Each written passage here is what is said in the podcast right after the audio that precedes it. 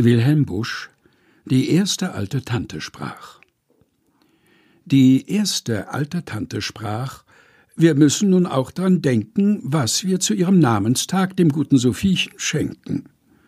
Drauf sprach die zweite Tante kühn ich schlage vor, wir entscheiden uns für ein Kleid in Erbsengrün. Das mag Sophiechen nicht leiden. Der dritten Tante war das recht. Ja, sprach sie, mit gelben Ranken. Ich weiß, sie ärgert sich nicht schlecht und muss sich auch noch bedanken.